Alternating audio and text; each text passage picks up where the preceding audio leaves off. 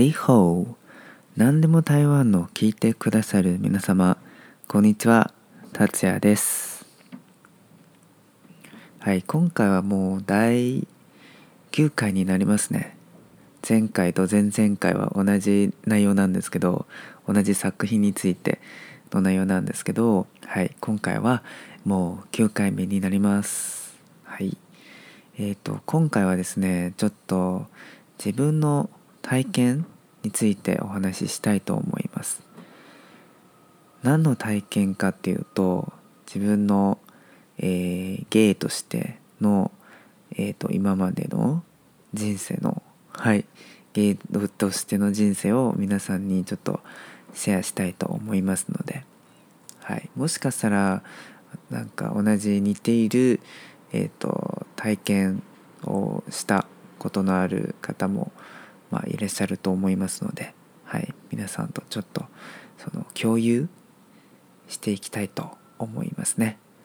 はい。えっ、ー、と、何の経験かっていうと、うーん、多分、たくさんの、まあ、ゲイは、のんけのことが好きになったことがあると思いますね。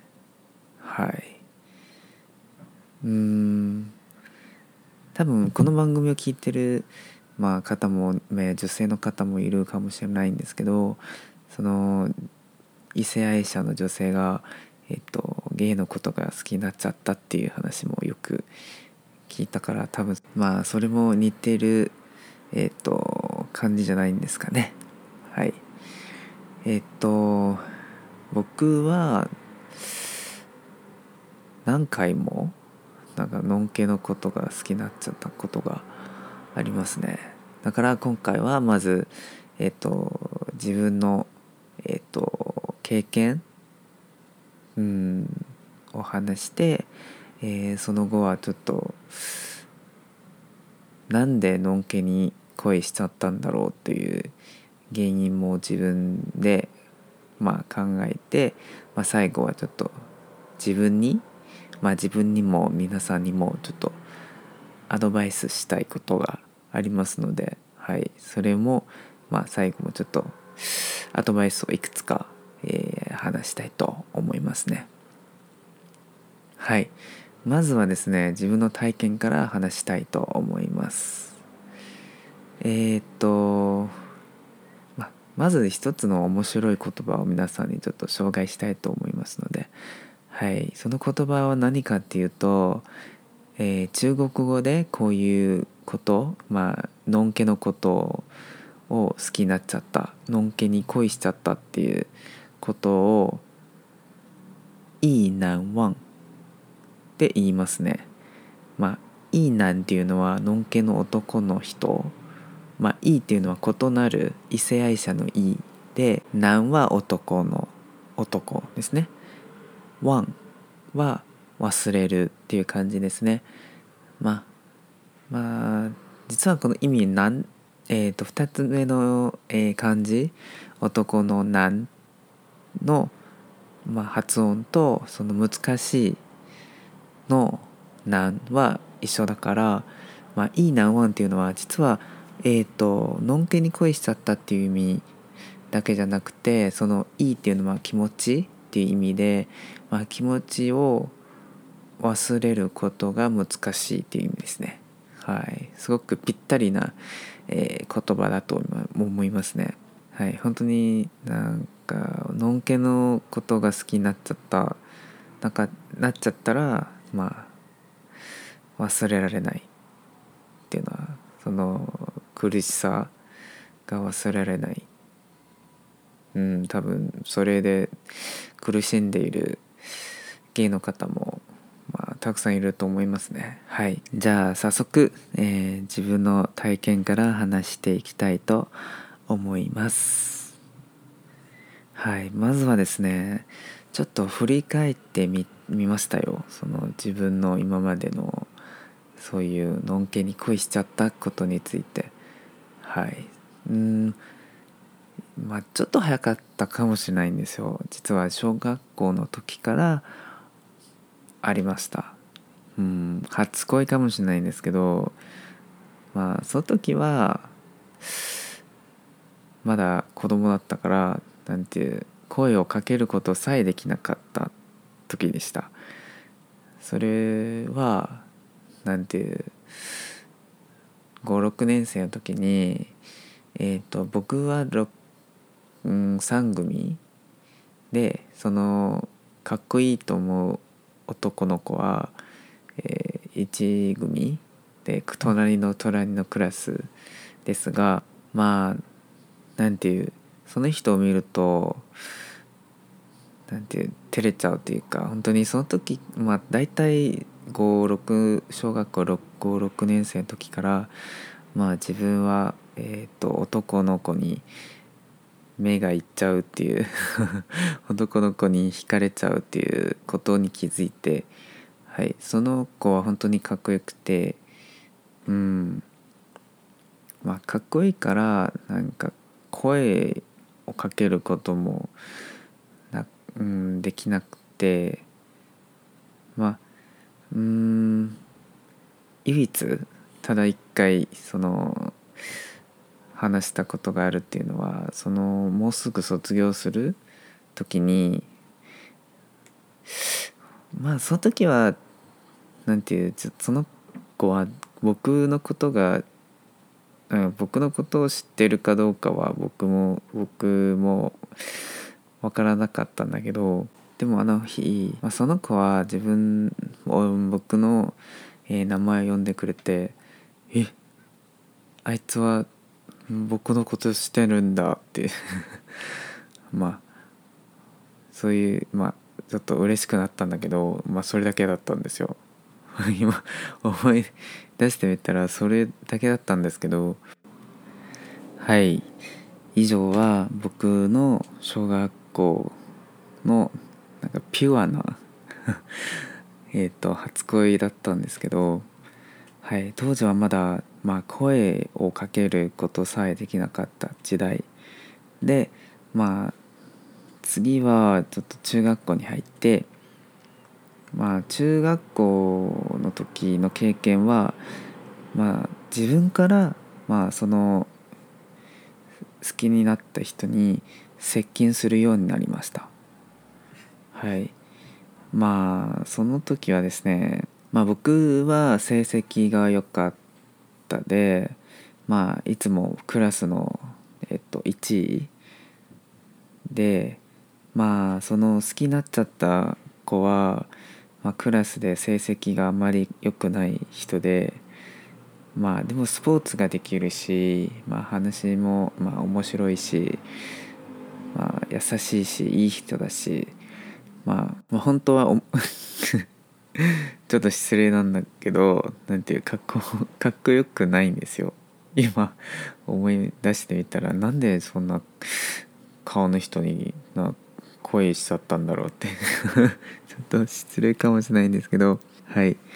まあその時は本当にその人のことが好きで、まあ、自分からなんていう紙に、まあ、こう書きました。なんていうもし何か勉強でわからないことがあれば遠慮なく聞いてくださ聞いてねって書いて、まあ、その人のテーブルに置いたんですよ。まあ、なんていうその本人に渡すことさえできなかったんだけどまあでもまあ一応自分から勇気を出してそういうメッセージを書いてまあテーブルに、まあ、机に置きました。はい。でその後は僕とその人のなんていう仲が良くなってまあ何回も、まあ、よくクラスメートと一緒に、まあ、そいつの家に行きました。はい。ゲームをしたりまあ、話をしたりしてました。はい。今めちゃくちゃ印象に残ってるのは、まあ、当時、まあ、その時も他のクラスメートと一緒にそいつの家にいたんですけど、まあ、当時他のクラスメートクラスメートは、えー、リーミングにいて、まあ、僕とそいつが、えーと、とそいつの部屋で2人きりになって僕らは床で横になっていてハグしました。うん。ハグしてました。僕はそのそいつの背中をちょ撫でていた。っていうことはまだ覚えてる。うん。はい。本当に好きでしたねその人は。い。でもやはりまあ当時多分まだ若かったかもしれないんですけど告白しようとは全然思わなかった。はい。まあむしろその時そいつは実はクラスのある女の子のことが好きでまあ僕はその2人を合わせたとか代わりにあいつの気持ちを伝えたとかしてました、まあ、当時僕が思ったのはまあそいつが良ければ何でもあて何でもやってあげようって何でもじゃないんだけど でもまあそいつのためにまあ何かをまあできればいいって思いまして。うん。それもまだそういうなんかピュアな恋だなって、まあ、今でも思うんですけど。はい。でまあしばらくまあ中学校卒業してまあその人ともまああまり連絡しなくなってまあその気持ちもまあ薄くなってまあ薄くなったんだけどはい。まあ次はえっ、ー、と大学ですね。高校の時はまあなぜかわかんないんだけどそういう気持ちはあまりなかったっていうか、うん、でちょっと高校を飛ばして、まあ、大学なんだけど、まあ、大学の時のその経験は、えー、仕方なく告白してしまったっていう経験ですが、はい、大学の時になんかすごくまあ笑顔がすごく素敵な面白いやつがいました。えっ、ー、と好きっていう気持ちをずっとなんか言わないと決めたけどまあ最後まで卒業するまでまあその「さよなら」って言うまでずっと言わないって決めたけどでもある日、まあ、そいつから、まあ、あるメッセージが送られて送られてきて「あの達也何々ちゃんのことが好きなの?」っていうメッセージですがめちゃくちゃわけのわかないんですよ。え？何これ？本当にそう思いました。何これって。で僕はこういうふうに返事しました。どういうこと？何々ちゃんとはただただの友達ですよ。で でそれでそいつはあの達也は優しいから教えてくれないんだろうって。そういう返事が来て俺はめっちゃくちゃ頭にきて僕はいくら説明しても全く聞いてくれないからめっちゃくちゃ頭にきてうん。でどうしようかなと思っててじゃあ本当の気持ちを話そうか。話してやろうか。と思って。はい。で僕は告白のメールを送りました。はい。実は俺が好きなのはお前だって。本当にそのメールに書い書きました。はい、まあ、その時はまあもうすぐまあそのプログラムプログラムが終了するからまあもう合わないかもしれないからなんていうもうすぐさよならって言うからまあ、もしくもしそいつに嫌われても大丈夫だっていう覚悟を持ってメールを送りました。うん。本当にそういう覚悟がありましてはい。もう大丈夫です。告白しても。嫌われても大丈夫です。っていう勇気を出してはいメールを送ったんですけど本当に仕方なく告白し 告白してしまったことですね。本当は告白はしたくないんだけどでもそいつからあのわけのわからないメッセージが送られてきてまあ仕方ないから実はそうじゃないんですよ。そいつのことはただ、まあ、あのあの女の子のことはただ友達ですよ。まあ本当に好きなのはお前だって。はい。でもまああ結末はすごくいいんですけど。うん。そいつからなんていううん達也は俺一生の親友だと思う。と返事してくれました、うん、本当にまあめちゃくちゃ感動したんですよ。はい。本来は多分嫌われると思ってたから、まあ、そういう返事教えてくれてありがとう。一生の親友だと思うっていう返事を送ってくれたから本当にそいついいやつだなって思いましたね。はい。でまあ何年か前そのそいつとまあ何々ちゃん。実は結婚しました。はい。僕もそのその2人の結婚式に参加しました。うん。そいその2人の間にはまあ可愛い女の子が生まれました。去年ね。まあだから今はそういうまあもうそういうめちゃくちゃ好きっていうまあ気持ちはもうないんだけど本当にその2人の今の幸せな暮らし幸せな家族。うん本当にそういうのを見て本当に嬉しいですね、まあ、そういうなんていう告白は実はしたくないんだけど告白してしまったっていう仕方ないんだけどそういう経験もありました。はい。で次はちょっと卒業して大学卒業して、まあ、台湾はそういう兵役がの義務があるから、まあ、軍隊に入りました。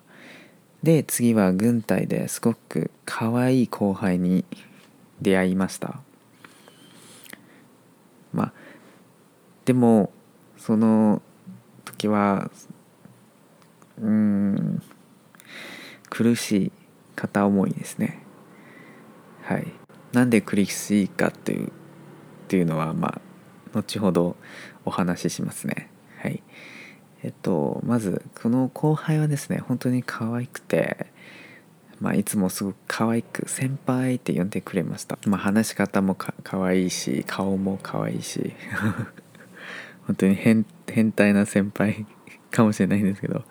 はい。でもまあついそいつをいつもなんか見ちゃうっていうか本当に可愛いやつで。でその後輩もすごくなんか勉強もできるしまあ留学が有名で、まあ、僕が九州大学に留学したっていうことを知っててまあそいつもその大学九州大学に行きたいと思ってたからまあいろいろきまあいろいろ聞いてきました。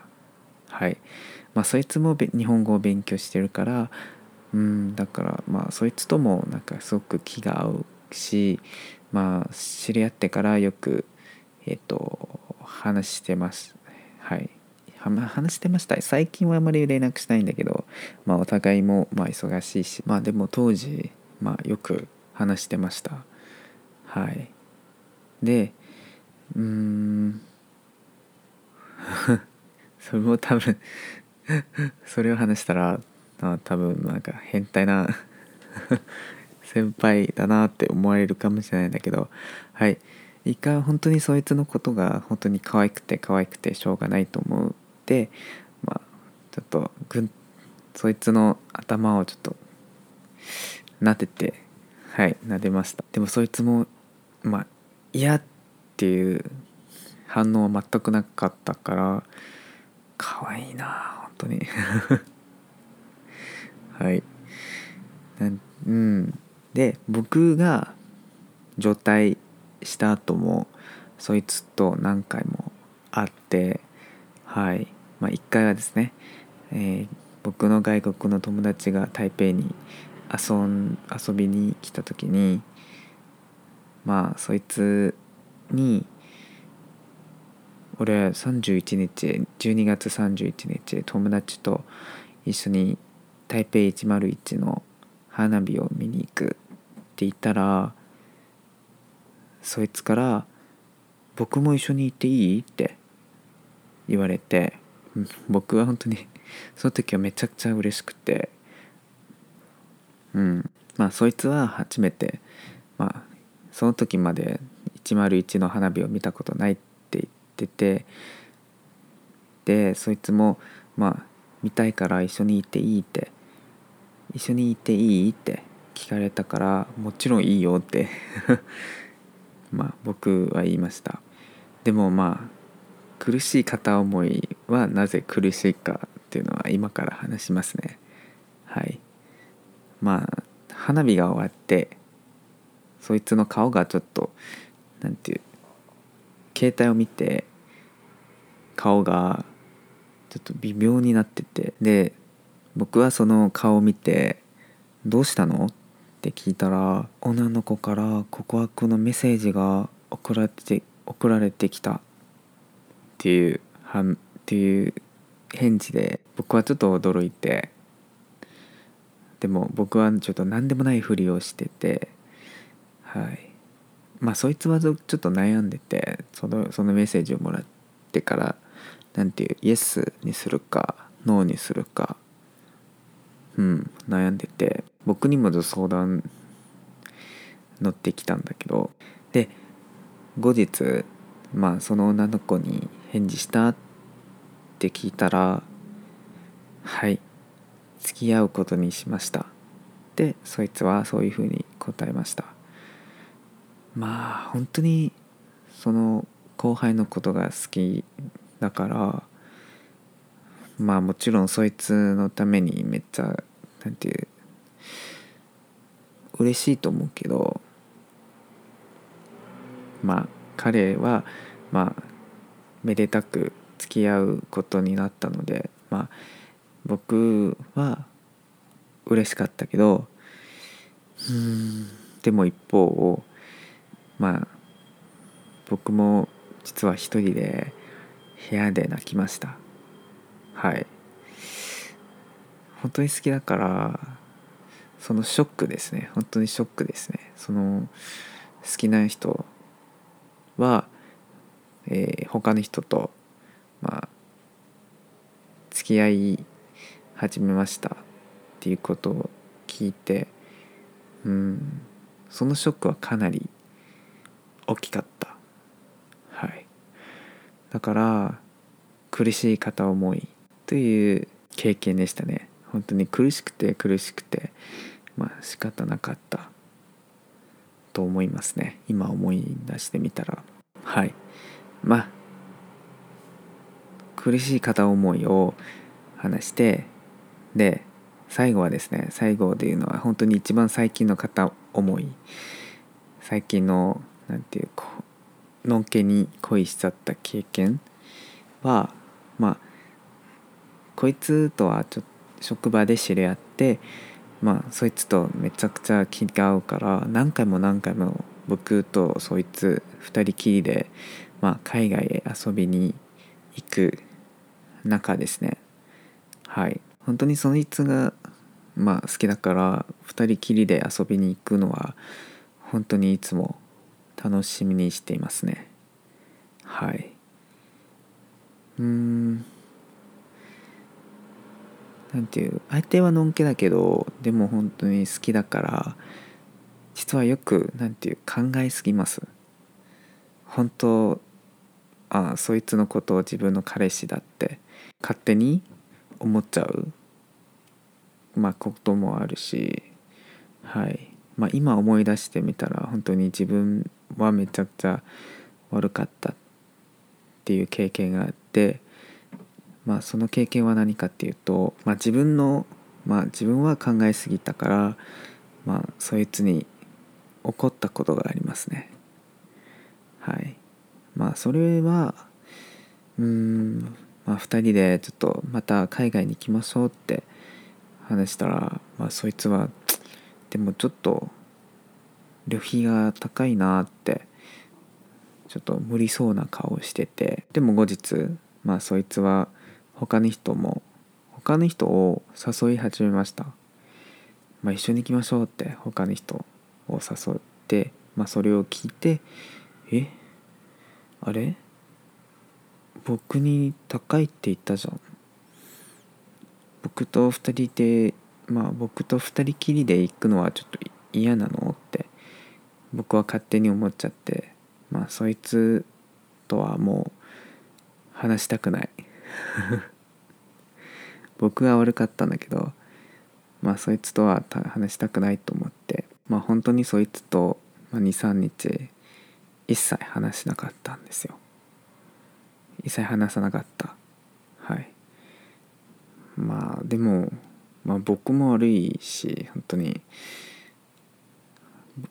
うん好きな人だし、まあ、話さないのはちょっと苦しいじゃん。はい。だからもう苦しいと思って、まあ、そいつに僕の気持ちを伝えました。はい。ちょっと僕にちょっと高いって言ったじゃん。なんで他の人を誘い出したのって。うん。言ってでそいつからちょっと「お前考えすぎだって。お前とは何回も一緒に行っただろう。嫌じゃないよ一緒に行くのは」うん、僕は本当に考えすぎたからうん自分でも反省してごめんなさい。うん俺が悪い誤解しちゃってって本当に涙を流しながらその人にそれを話しました。はい謝りました。はい。本当に好きだからついまあその人が自分に対する態度とか、まあ、つい考えすぎたりしますね。はい。まあそいつ本当にいいやつで実は。僕はそいつにえっ、ー、とカミングアウトしました。はい。カミングアウトした時にまあ僕その人まあ当時カミングアウトした時はただまあそいつ本当にいいやつでまあこれ以上なんていう嘘をつくのは嫌だしはい。まあそいつからもまあ達也昔の彼女はどんな人だった？とかそういう話も聞いてくるし、まあ、まあもうこれ以上嘘をつくのもそいつにも悪いと思って、まあ、カミングアウトしました。でまあその人は本当にいいやつでうん教えてくれてありがとう。これからも親友だぞって言ってくれたやつ。本当にいいやつで。はい。まあ僕は今もう転職したんだけどまあでも今でもよく会ったりしますしまあでもちょっと会うチャンスは昔ほど多くな多くなく多くなくなっているからまあちょっと好きっていう気持ちも薄くなってきてはい。自分にとってその気持ちも軽くなりました。はい。その前は同じ職場だから、まあ、毎日会うしだから好きっていう気持ちはまあどんどん増えていくんだけどでも今はもうあんまり会わないし、うん、もう転職したから会うチャンスも少なくなったしはいだから自然にそういう好きっていう気持ちも、うん、薄くなってきてるからそれも本当にいいことだと思いますね。まあ、相手はのんけだから、まあ、これ以上、まあ、期待しても仕方ないっていう気持ちめちゃくちゃ分かりました。はい、以上は僕の、まあ、今まで小学校の時から、まあ、今までそののんけに恋しちゃった経験ですがまあちょっと考えみたまあ考えてみたんだけどその原因は何かっていうとうん本当に期待してしまうからですね。はい。もしかしたら相手もまあゲイかもしれない。ゲイじゃなかったらバイの可能性もあるかもって勝手に期待してしまいます。はい。でもそうじゃない場合がほとんどですね。本当は。うん。もっと大変なのはなんていう相手はゲイやバイじゃないけど僕とは僕と仲良くしてるから告白したら付き合ってくれるだろうと勝手に想像したまあ勝手に想像してしまう場合は一番大変だと思いますね。本当に期待してしまうからのんけに恋しちゃった。でも本当に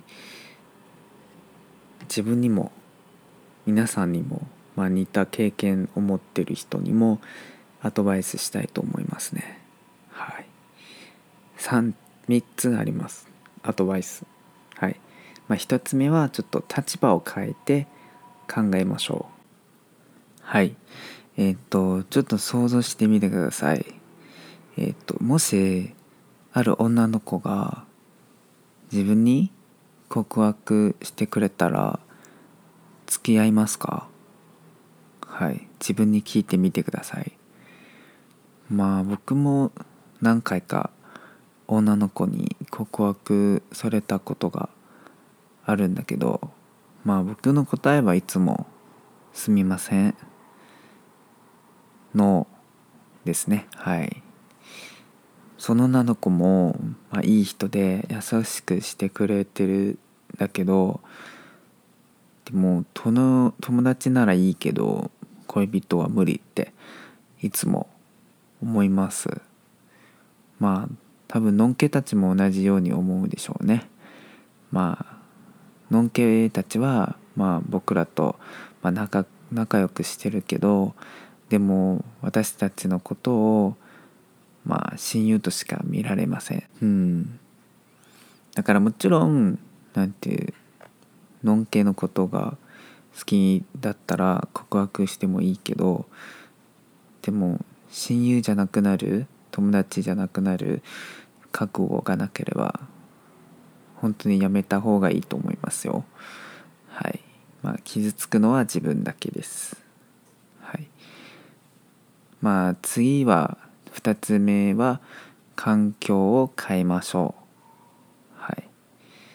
まあ距離を置くとか、まあ、他の人と知り合うとかはい。新しい友達を作るとか。でまあだんだんだんだんそののんけに好きになっちゃったっていう気持ちを忘れましょうまあもしずっとその人のそばにいるとまあずっとその人のことばっかり考えるっていると、まあ、好きっていう気持ちは止まりません。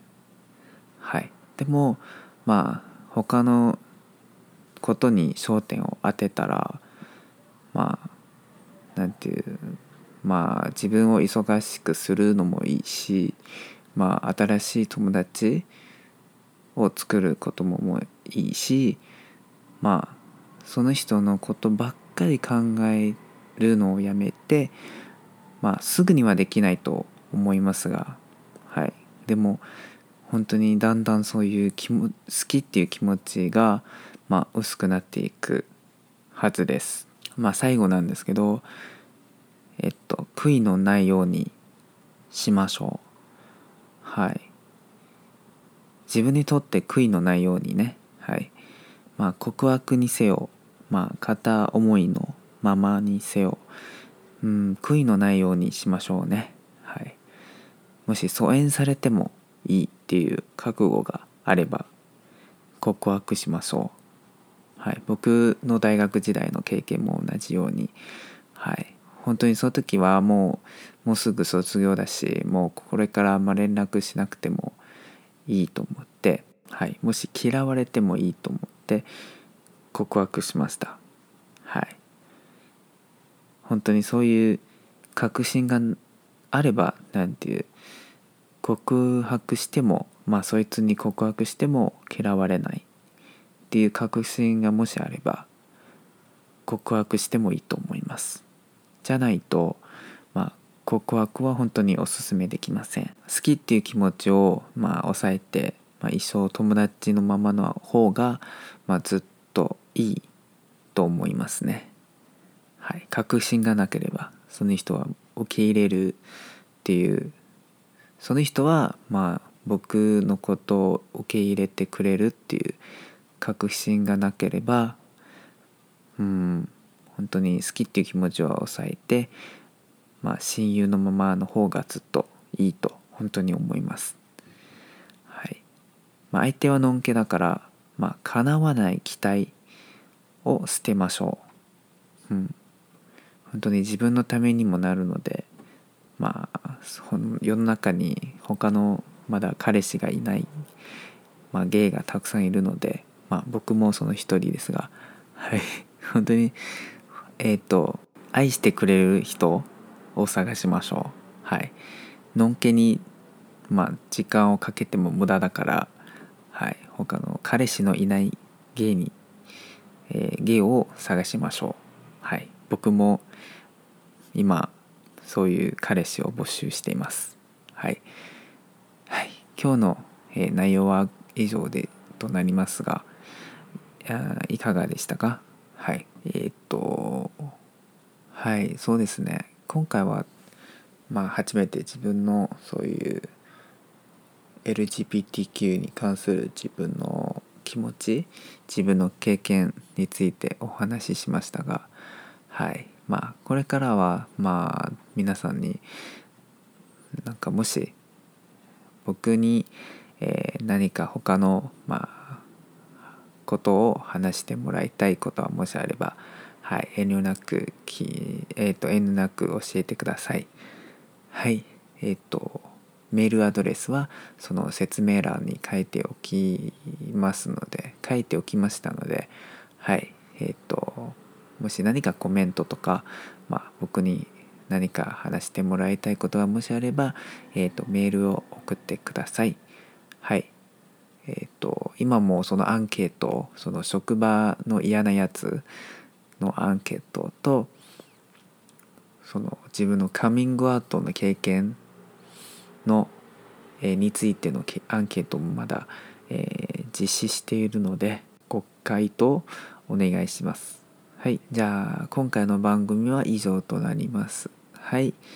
じゃあ、またお会いしましょう。また、バイバイ。